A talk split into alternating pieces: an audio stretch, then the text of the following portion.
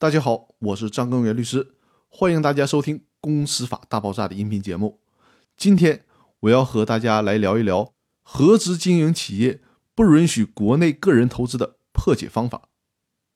大家有没有注意到，我国的中外合资经营企业法不允许中国的自然人与外国的企业或个人设立外商投资企业？是的。这在中外合资经营企业法第一条当中就明确的规定了：中华人民共和国为了扩大国际经济合作和技术交流，允许外国公司、企业和其他经济组织或个人（以下简称外国合营者），按照平等互利的原则，经中国政府批准，在中华人民共和国境内同中国的公司、企业或其他经济组织。共同举办合营企业。以上这段话是第一条的法律原文。那最后的这句话强调的就是，只允许中国的公司、企业或其他经济组织共同与老外举办合营企业。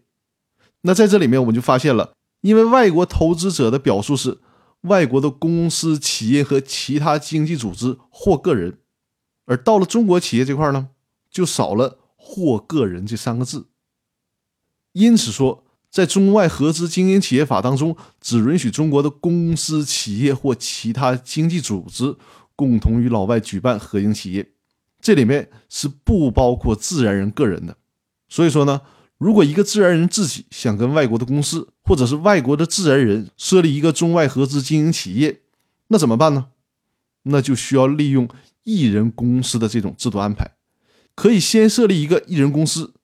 再由这个艺人公司与外国公司或者是外国自然人设立中外合资经营企业，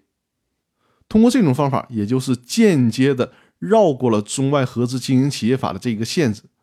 在一定程度上，它也就破解了合资经营企业不允许国内个人投资的这一个问题。那好，那今天的分享就到这里，我们明天再见。